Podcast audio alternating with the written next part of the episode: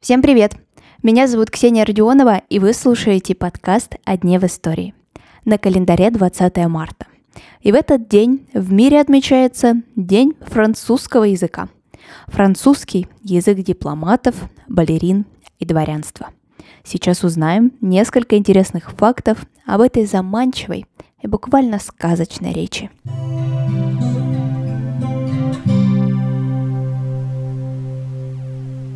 Дата Дня французского языка была выбрана в честь 40-летнего юбилея международной организации, которая объединяет франкоязычные страны. Называется она «Франкофония». Вот некоторые члены и наблюдатели. Канада, Бельгия, Франция, Центральноафриканская республика, Мадагаскар и даже Армения, Болгария и Вьетнам. Инициатором появления Дня французского языка стала Организация Объединенных Наций в 2010 году. Ну и, конечно, французский является одним из официальных языков ООН. А еще таковыми являются арабский, английский, испанский, китайский и русский. Французский язык 16 в мире по количеству носителей. Первое место, кстати, в этом рейтинге занимает китайский, а русский на восьмом месте – Вообще, на французском говорят в мире более чем в 50 странах. Так уж вышло, что балет стал усиленно развиваться именно во Франции. И до сих пор добрая часть балетных названий – это французские слова, независимо от того, где вы занимаетесь этим прекрасным искусством. Если вы видите в каком-то французском слове букву W, то это 100% слово заимствовано из других языков, потому что во французском такой буквы не было.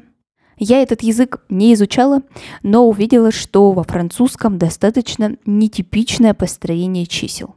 Например, перевод числа 70, 60 и 10, 80 4 20, а 90 4 20 и 10. До 20 века французский считался, конечно же, самым престижным языком. И поэтому, читая «Войну и мир», мы можем увидеть столько диалогов на французском языке. Ну а в 20 веке, как мы знаем, пальма первенства перешла английскому языку. На протяжении нескольких веков французский был языком знати в Англии. А вот на английском там разговаривали обычные люди – кстати, сейчас много французских слов в английском языке касаются именно каких-то возвышенных сфер. Политики, медицины, искусства, науки, торговли и моды. Французский наряду с итальянским, испанским и португальским имеет латинское происхождение, но развился он продуктивнее всех остальных.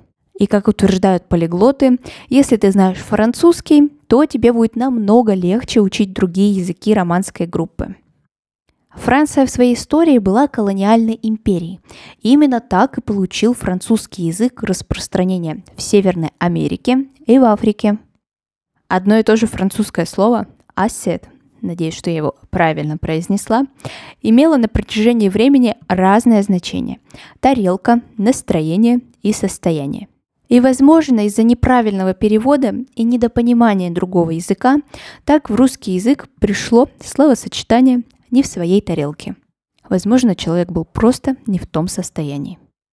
За чистотой языка тщательно следят, и с 17 века даже работает специальная официальная организация, которая следит за грамматикой и нормами французского языка – в эту французскую академию входят 40 пожизненных членов. Философы, историки, филологи, лингвисты, литераторы, военачальники и драматурги. А на сегодня это все.